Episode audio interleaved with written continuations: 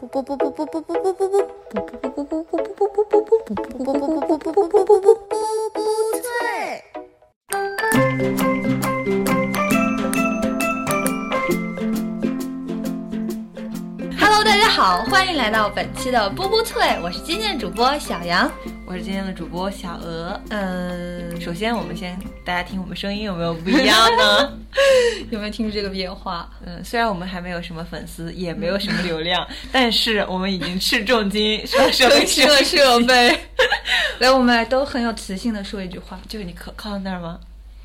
喂，好贱哦！的啦。好，今天这这这个开头注定了今天是一个欢乐的节目。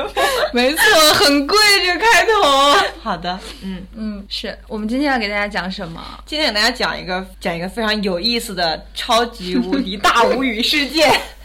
想想我就觉得好笑呢。对，就是如你标题所见，我们就是用一千零多少钱，然后我们在云南待了七天，玩了三个城市。没错，哪三个？昆明、大理和丽江。Yes，好，昆大丽，经典的昆大丽，对吧？嗯对对对。为什么我们想起这个事情，就是因为这个导游告诉我，现在雪乡去雪乡只要一六八八了。对他又给我发微信。对，当时我们 当时我们在朋友圈刷他让我们去云南的时候，那个价格是一千三百六十块钱。哎，我看他的标题是这么写的啊，它叫“魅力之巅，双飞一动六天”。一动是啥呀？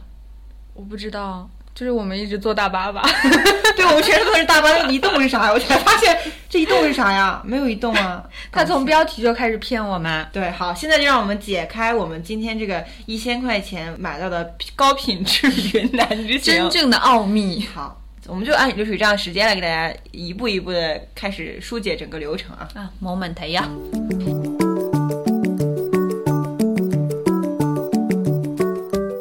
首先，我们这个团的本质是什么？骗子，不是 PUA。我们团的本质就是，他这个导游啊，他在这个就是可能他会加很多很多人，然后在朋友圈里翻，嗯然后他会在全国各地传这个团，没错。然后传一个就散就叫什么散客拼团，嗯，呃，就是什么江苏的、安徽的、湖北的、呃湖南的，就是大家传承一个二十个人或者。二十几个人的这样一个小的团体，去接到对接到当地的旅行社，然后去进行一个旅行，他们只是一个中间商的作用，对吧？而且我们一开始报名的时候，人家还不让我们去，为什么因为他有年龄要求。老年团呢？就是对，因为我们是淡季三月份去的嘛，嗯那个时候都是上学的时间，也没有人去。然后他就说好像有一个年龄是二十六岁到四十五岁，他有这个报名区间。然后我们俩都不满足，不是还发什么身份证啥的。嗯，后来人家可能这个团实在不满，我们又求导游骗骗我们吧。对，这么大的便宜不占太可惜了。嗯，然后我们就求那个导游啊，那个导游就最后把我们俩加上了。嗯，当时他就跟我说了，不让我们去，就担心我们购买力不行。哦，嗯，奠定了这场旅行的基调。明白。好，嗯，那就从上飞机、下飞机，对对吧？然后到了第一天就落地昆明，对，什么也没有发生。那天晚上就是吃了点儿，平安夜。对，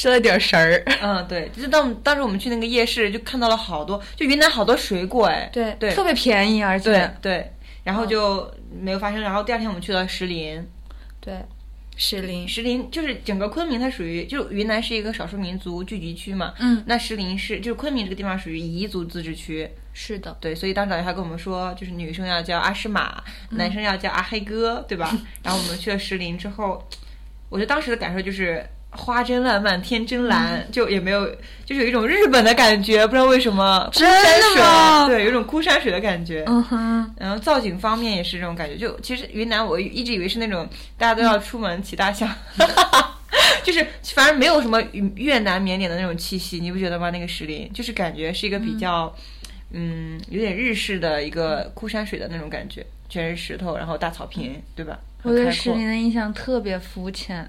我就只记得，就是有一个人戴了孙悟空的金冠，上面还有两根长长的毛，站在那里跟石林合影。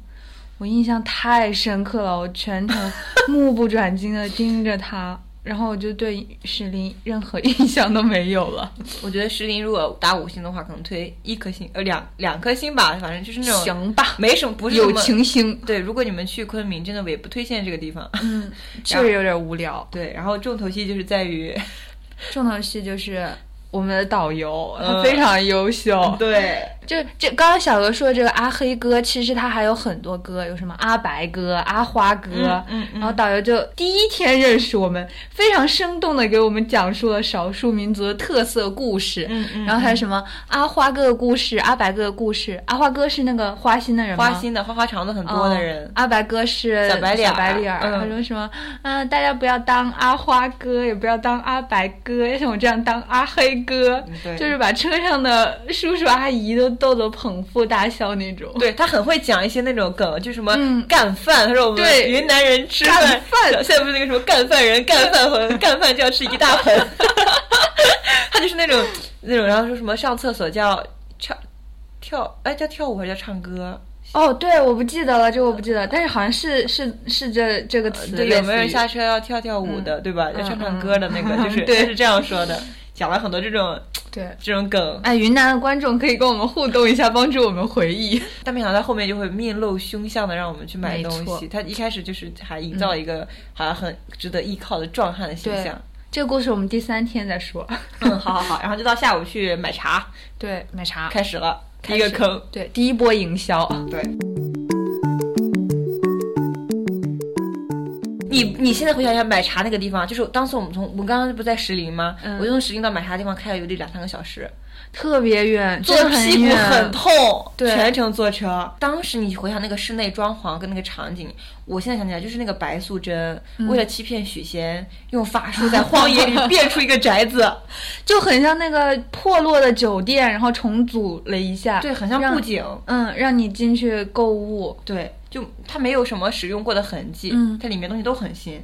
嗯，然后当时那个导游就是把我扔进去之后，就有专门的来，就是那个卖茶的这个人，小姐姐，这一套销售套路开始，销售团队开始上线。哎，这个我记得非常清楚。他说，啊、你不买这个茶可以，但是你要尊重我，你要尊重茶文化，你嗯品尝一下这个东西，对你没有坏处。说的你坐在这里就是坐立不安，你你也不能对他就是翻白眼，就表示什么不屑，好像你在不屑茶文化一样。嗯然后你好像又不尊重人家劳动成果，是吧？嗯，就是反正那种隐形的 PUA，然后我我当时特别愤怒，我这种愤青受不了。对。然后那个茶其实就我我觉得我当时有一个特别好笑的一幕，嗯他讲完之后他就说什么大家有意买茶的可以来我们这边做个登记，然后我们给你拿茶饼，然后大家可以来接我们的茶，对然后灌水那一车所有人，我们那一团所有人疯狂过去拿自己的杯子接他的茶，对。就是疯狂蹭茶，带走了一壶又一壶。反正他也不能说什么，这是他说的嘛。嗯，对，而且当时觉也觉得可以接受吧，就是也讲了一些什么昆明八大怪呀、什么老太爬树比猴快，就是讲那个摘茶叶的那个对故事，整个过程嗯，当时第一天还没有意识到，可能什么都没有意识到。对，嗯，然后就到了野生菌火锅吃午饭的时候，是个晚饭吧？呃，是个晚饭是吧？我跟你讲，吃饭这东西绝对是有套路的，朋友们。我跟你们讲，这个火锅叫野生菌火锅，还是什么楚雄彝族特色风味餐，嗯打破了我对“敷衍”二字的认知。它就是清水中放了一些蘑菇，它就叫嗯野生菌，然后还一直在给我们推荐它的什么菌菇酱。总总之就是很无语，就就是其实你发现没有，整体我们吃饭的安排上是有套路的。就一开始你吃的特别差，而你已经对而且你刚到，你又走不了，你又不能离开，说中途嗯走，所以你当时心理落差很大，对吧？然后嗯你只能硬着头皮吃下去。但是你看到我们到最后走的时候，那个规格马上就质量越来越高，对，就是你这个离开了。这个两个，就是你心情就变成就从负的变成正的了，嗯。然后这个正负之间这个差呢，就比从零到正要更大一点，对。你就心情会。就是你跟前面吃的猪食对比，你后面吃到正常的饭菜，你居然有一种感激涕零、感激涕零，或者是那种吃的还不错、捡到大便宜的那种被优待的感觉。我记得印象特别深刻，就是我们去吃那个野菌汤火锅，嗯。我们从一个酒店的后门上了一个非常窄的楼梯，又经过了就是前面有人吃正常饭的地方，对。然后我们才到了可能是专供某些团体吃饭的地方。对，那一个场子里坐了起码有二十几桌，每桌就是放了个盆儿，盆儿里 就就是对，弄了点水。我感觉他那个菜都没有怎么很洗干净，对。就那样给你端上来了。对，吃吃的就是野生。好，好，接下来接下来到了最精彩的第三天，到大理。对我们一路驱车，好，大理到白族，白族去的地方，白族的他们的称呼是什么？白族叫啥呢？胖金花和阿鹏哥。胖金妹啊，胖金花还是胖金妹啊？胖金妹啊，胖金妹和阿阿阿阿鹏哥。阿鹏哥，对，你这胖金要不要去干饭？对，就是我感觉，就是我们从昆明到大理这个路上，就是一直不停的绕山路，然后坐车坐车坐车坐车，然后我跟你讲，这个时候坐车绝对是有技巧的。嗯，就是我们的导游，你不觉得每次都掐的点儿很准吗？就是他知道大家可能吃完饭要睡一会儿，嗯，然后就大概到那个时候，就是掐好了那个点儿，基本上所有人都差不多该醒了那个点儿出来，然后开始以导游词的名义开始讲些洗脑话术。对。而且你在车上，你你你你都没法，你都没法，你都没法离开那个环境嘛。嗯，我记得他说的最长的一个话就是：我作为一个导游，嗯你看云南其他导游，嗯那全国风评这么差，我也可以这样做呀。啊但是我还把这些知识都告诉你们，啊我还给你们讲了这么多，是不是？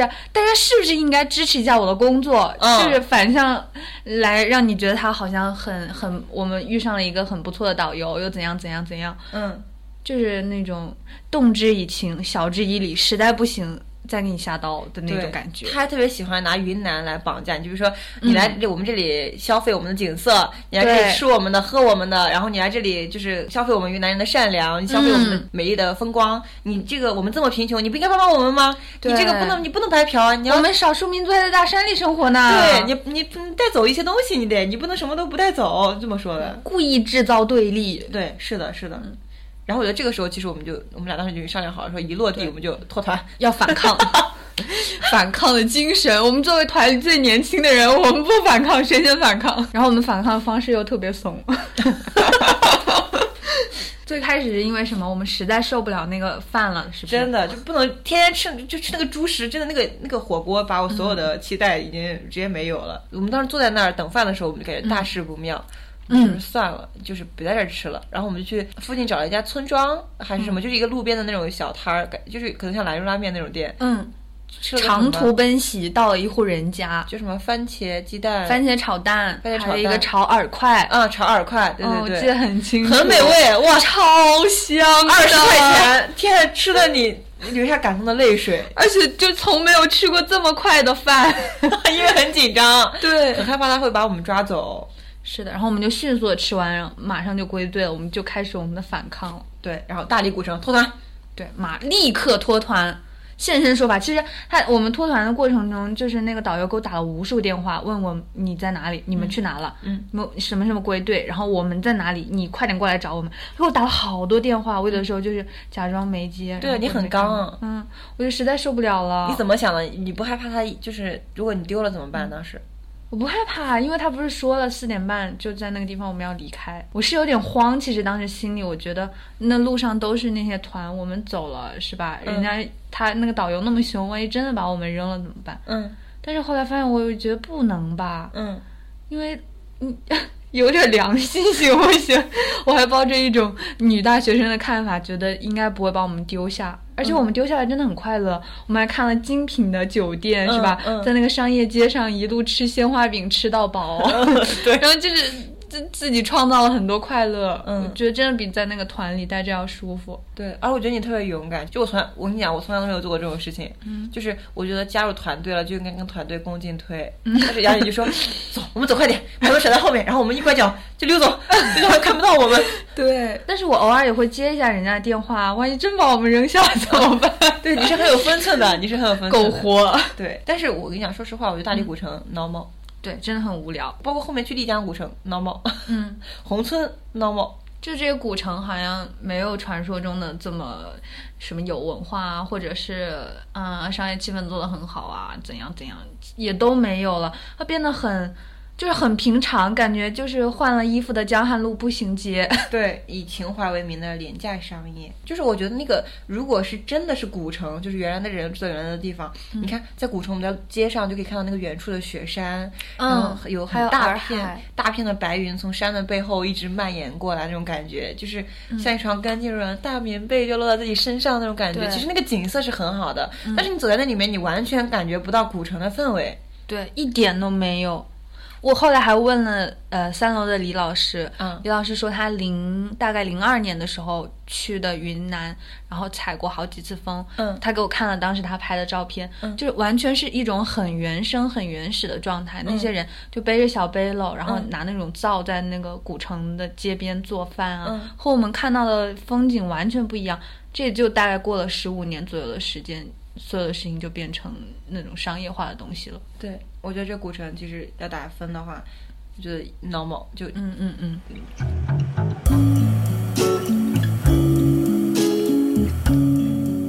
然后就是苍山洱海，对，然后就开始我们无限合影的下午。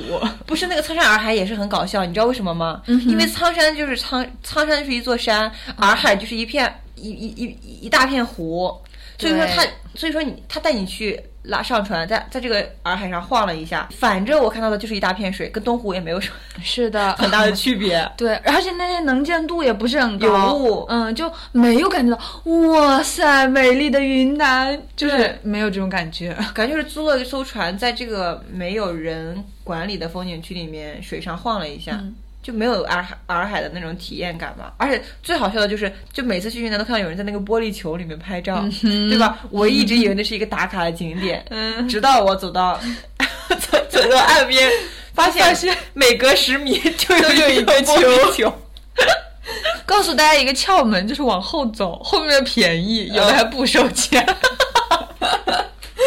就我当时记得十块钱一个人，嗯什么天空之镜，什么那个对那个透明玻璃球，全都可以收获。那再往后到哪儿了？所以我们就到了第四天，第四天就是 PUA 的高峰期。黑壮汉导游阿黑哥，是什么什么阿黑哥最后一天带我们了。对他终于展显示了他自己的真面目。对，他带我们去哪里了？首先首先我们先去买翡翠，翡翠超市。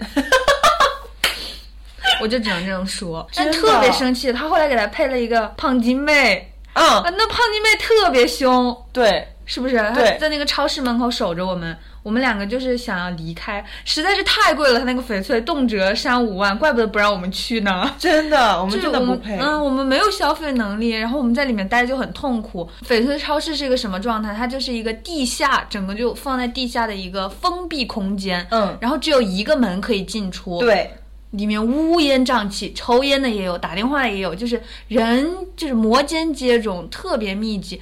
我们在里面实在是发现没有任何我们可以消费得起的东西，特别想离开。真的。而且你发现没有，每个人一进门就会被分配给一个导购员。对，你不是说我自己在里面晃悠的那种，店里面还有人有眼线专门来维护你，对不让你到处乱跑。就主要是里面质量真的不怎么样，就是我有钱我也不会买的，当然我没钱啊。就是他们不是写了什么七天无理由退货呀，什么、什么证书呀，什么质量呀。但是你当时我跟小杨我们去看那个什么镇店之宝那些东西，嗯，很明显就是机器刻的。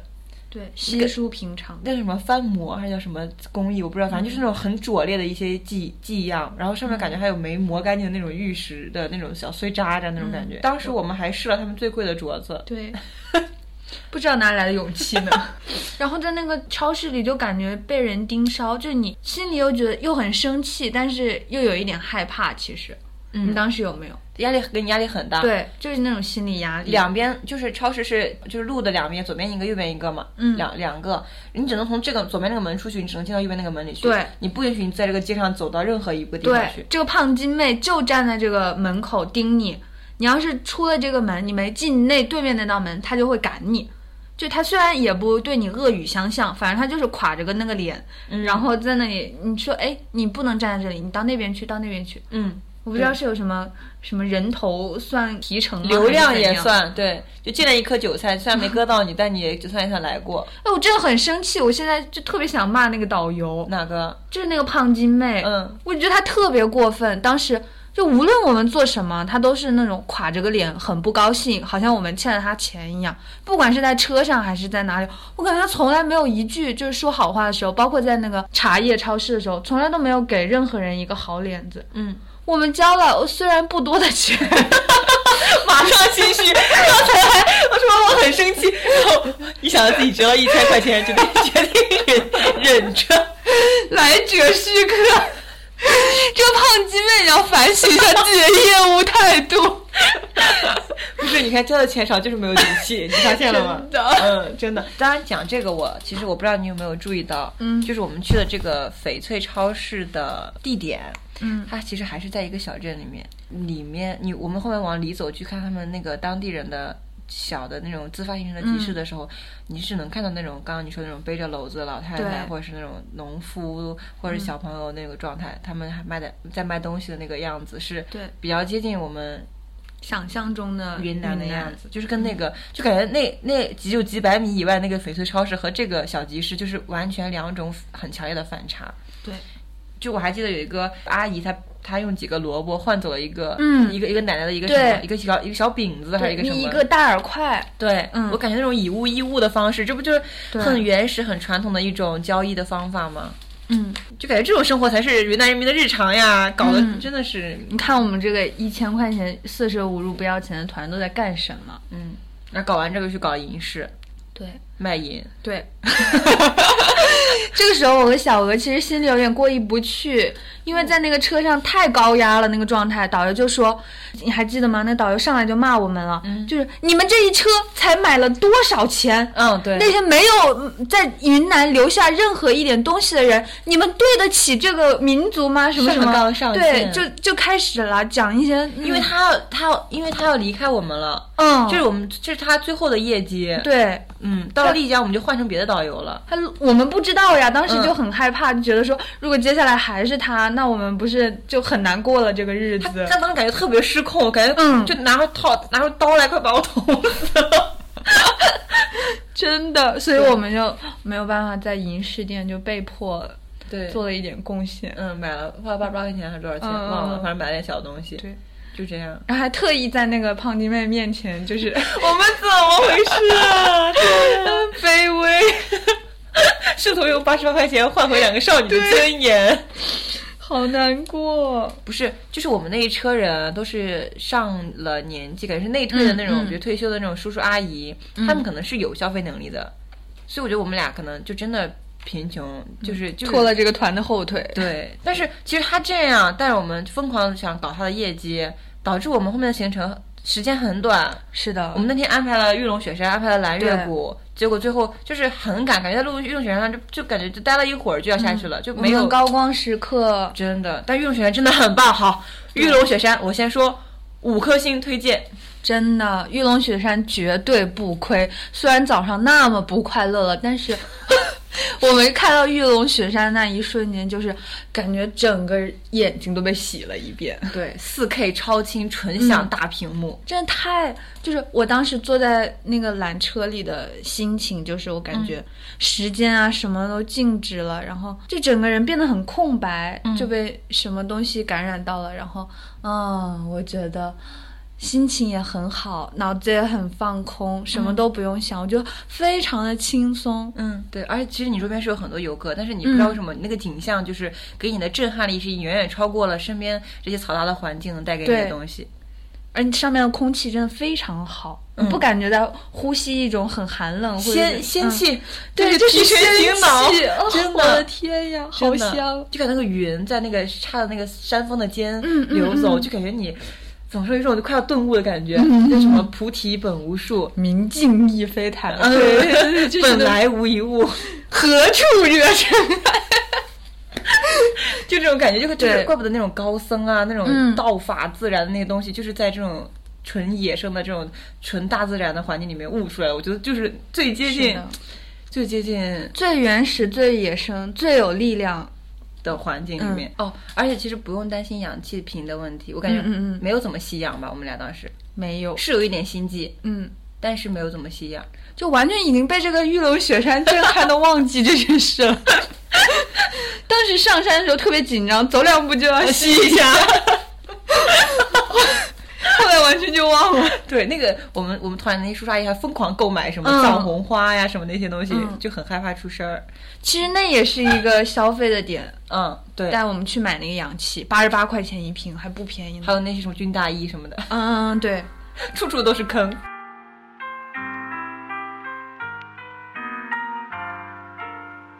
这个时候我们就上来一个东北导游了，嗯，我们车就换导游了。刚刚那个胖丁妹和阿黑哥就离开我们了。对，这导游换了一个套路。嗯，这个导游完全不一样，他上来还挺温柔的，是不是？说我为了你们玉龙雪山的行程，我要让那师傅开快车，然后我让你们在上面多待一待，嗯，操着那种东北口音，就感觉哎呦跟他特别亲近，对，然后走苦情路线。嗯，就开始又贩卖我们的钱包了。而且他就说什么，他讲自己的经历，说什么是一个漂洋过海过来的一个东北人，来这边之后跟老婆一起先创业成功了，然后又创业失败了，然后又迫不得已过来从导游从头做起，展现自己是一个多么正直、多么呃遇到逆境不屈不挠的这样一个品格，然后嗯就说。自己什么要给师傅一点掌声，对。要因为因为师傅帮我们开车去去这些景点，就是时间已经很晚了，然后什么什么，就你刚刚说的那些话，然后搞得很悲情。对，就感觉这这不是你作为导游应该做的事情吗？把我们让我们把所有景点看完，这不是最基本的义务吗？对啊，你们这些工作衔接工作没有做好，然后压缩我们的时间，到最后还要我们给你鼓掌。反正这导游也觉得让我觉得，就是云南的导游真的没有一个好东西，我就地图炮了，不好意思啊。真的，我我我加一炮。当晚我们就住进了一个非常诡异的酒店，唉。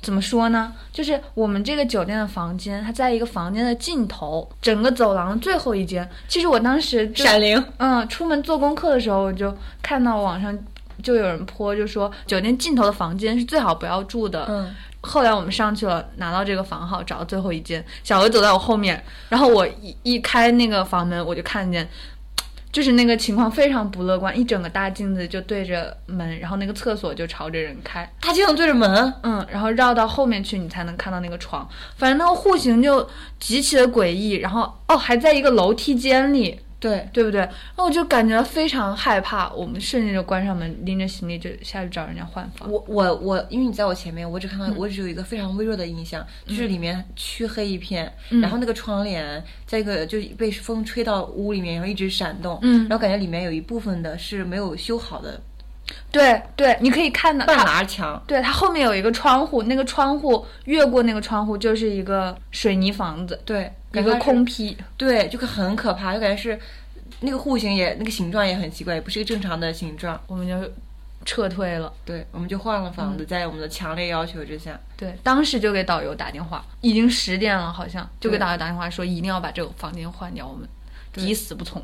就其实我觉得很多人在遇到这种事情的时候，可能就忍一忍就算了。包括我们平时出去住酒店的时候，嗯，比如说嗯刚住进去，可能坐了一下，听到附近有点噪声或什么的，觉得可以忍受，嗯就就忍忍就算了什么。但是其实你是有这个权利去跟他争取的，你可以跟他说我睡眠不好，我需要换到一个安静的房间，或者是说你看说我第二天有个很重要的面试，我需要有自然光，我不能坐在走廊夹道里这个房间里面，这些东西都是你可以去要求的。对，一定要在这些时候去争取自己合法的，因为你是付了钱的，对吧？是啊。再怎么说，一千三百八十块钱还不是个消费者啦。对，我就拿这个例子来提醒大家，就是可有些东西你可以去争取，或者是你觉得不舒服的时候一定要提出来。而且那天晚上我们还去了丽江古城，对，真的很 normal，我对古城彻底失望了，非常之商业泛滥，就是嗯没有什么高品质的场所，嗯，所有东西就是很很廉价、很、很快包装的那种感觉。对，就像那个，不是大家都说丽江古城的 对艳遇酒吧什么的，嗯我们实地去看了，就是那种还不如 Tomorrow 呢。嗯 特别 low 级的小、嗯小破房子，里面有几个人在唱歌，真的没有想象中那种情怀呀，呃，情调啊嗯那种感觉，完全都没有。就很快，然后就结束了吧，就最后一次、啊就去买黄龙玉了。购物开始，购物购物结束。嗯，对啊，就去买黄龙玉了。他说什么？他一直我真的我到现在不知道黄龙玉是什么东西。我也不知道，我们就在外面吃了好几根烤肠，就叔叔阿姨的购物还没有结束。那都不是玉吧？那个东西啊？他说是什么新的品种还是象什么？就是黄色的玉，嗯对吧？那我觉得那个应该是最贵的，这里面。嗯，反正导游已经放弃我们了，我们就 到处玩，导游也不说我们什么。黄历就没了，又看了一个很无聊的束河古城，又是古城。完了，这一趟下来只有玉龙雪山，但是为什么当时我们还觉得挺快乐呢？因为我们在疯狂拍照，哦，对，对不对？云南还是很美的。嗯，就我们有一我们有一站是在某个不知名的乡村吃午饭，嗯然后那个乡村对面就是大片的麦田，嗯然后很蓝的天，云南的自然景色真的是没得说。对。然后最后我们回去的时候又又去了一个，就是我们去放行李的时候，他把我们行李放在一个游客中心嘛，他不是说，嗯，结果游客中心也是购物的地方，对，游客中心也是购物点，全程购物，小到玫瑰花饼、玫瑰露，大到玉石、器具、保健品，对，还翡翠呢，我的妈呀，三万起的翡翠，直接一千三百六，带走一个三万的，你真不亏啊啊！呀！有那三万块我就报高级的团，不购物。整体下来，酒店吧也不行，吃的吧也不行，景点吧也不行。对，这样一复盘，我们好像根本就不快乐，不是我们的快乐，我们自己创造的，有可能哦。对吧？嗯。就是我们讲到目前为止，基本上这个景点都串完了，营销手段我们也介绍完了，嗯，然后我们就半天时间就在昆明自由行，对。我们去了翠湖公园，对，去了昆明大学，看了小松鼠，嗯爬了那个西山，嗯呃摸了那个龙门，对就这半天时间，玩了四个景点。对，快乐的一天，还吃了很好吃的珍珠饭店。那我们总给大家总结一下这个云南的旅行吧，说说我们这次的经验，有什么建议大家可以去的，或者说有什么雷，希望大家可以避开，给大家总结一下。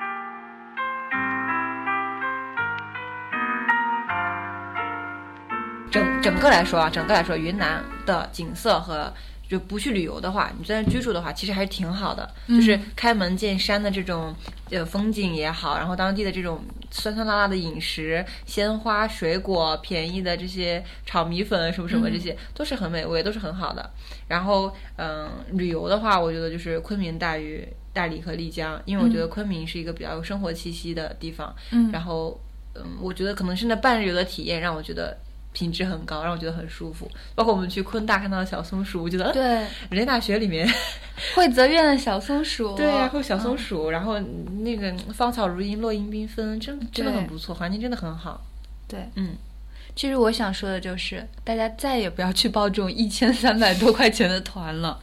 就是它上面写着，如果有年龄限制的话，像我们这种年轻的朋友就一定要警惕。它这个年龄限制的背后就是你的消费水平，嗯，对吧？你二十几岁也没有收入，你去了之后跟人家叔叔阿姨是吧？夕阳红的团就是图个便宜，嗯，然后他只要有人给他安排好了，他也愿意去，他也不是那么特别反抗，再加上他又有点消费能力，或者说就是爸爸妈妈那一辈的人对现在这个社会的辨识度变得很低了。对，所以他消费了，他自己也没有觉得说特别糟心或者是怎样，他反而可能还觉得自己就是有所收获。但是，对但是对于我们这种年轻人来说，这个团就真的是还不如 把这一千三百八十块钱还给我，就是有点太坑了。它既浪费时间，然后又让你心情变得很糟糕。然后，如果你没有一个就是好的朋友的话，你就没有根本就没有办法消解这个旅行当中的这种痛苦心情。我觉得我和小鹅就是相互支撑，互相寻找快乐，然后才过完了这快乐又艰难的七天。所以就不希望朋友们再去报这种，嗯，消费陷阱团了。但是他其实你之前不是说你通过这个导游报了一个，呃，自由行的就还行。，对，自由行的就还不错。它自由行就是只提供大交通和酒店，其他时间它也没有人管你自己想去哪玩就安排什么项目。我觉得这种团其实，呃，性价比还不错。但是这种全包的便宜的团，大家就一定慎重考虑。哦，还有一个小点就是，如果你报了这种团，如果你上说贼船，嗯他如果有一些做的不合规的地方，嗯你是可以跟你报团的那个旅行社去说的。对，联系旅行社。对，你是可以举报他的，嗯嗯，就也不要太让自己受委屈吧，我感觉，比如说，嗯比如说就是给你硬硬生生给你干掉一个景点没让你去，我觉得这是很吃亏的，行吧？本期节目短平快，没错。希望你听得开心，听我们俩吃亏，你能听得开心。给大家带来一个全新的补补脆，就是更我们更高效。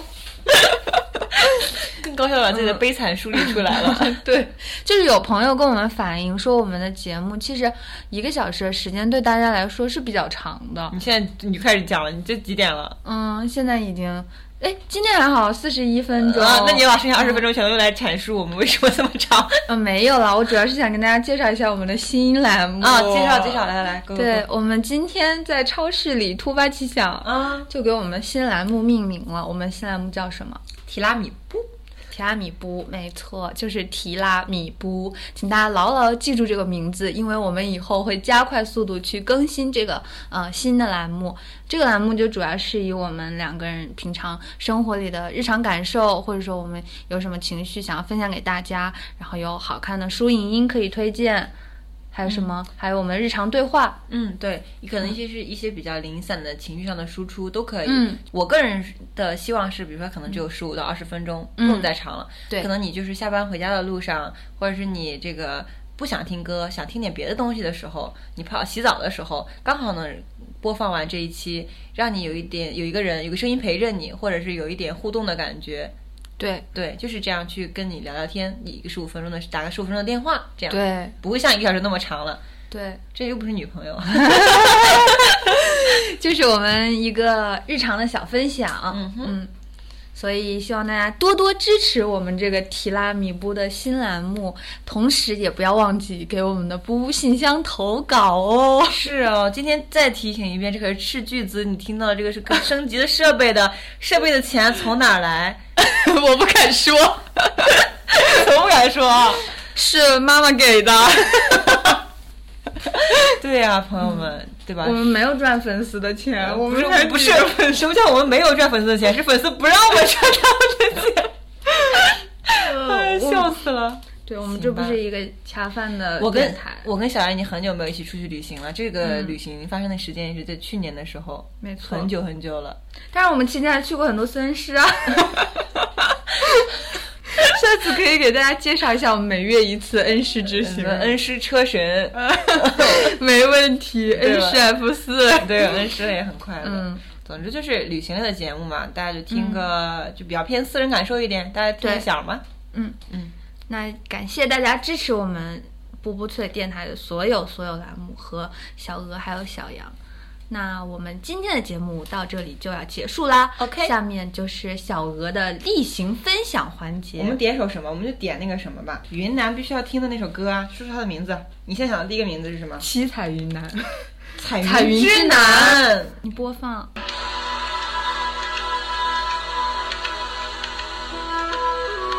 咋不唱呀？人家前奏可能就是这样的。嗯，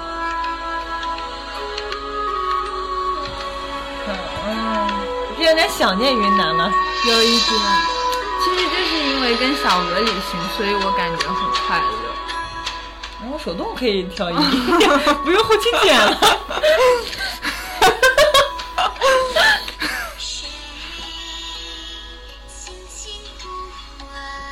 你看，嗯，就是有朋友一起旅行，真的比一个人或者那种孤独的旅行要好很多。有的时候，有的人为了消解一个情绪去独自旅行，这当然也是一种方法。但是如果你有朋友，就是你们俩相互倾诉，然后在旅行中就发生很多意想不到的事情，然后你们对彼此了解又加深了。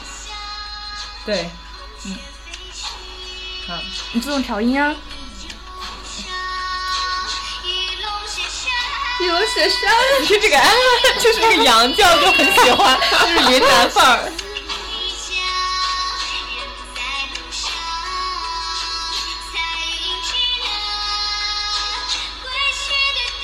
这个是个小孩吗？嗯。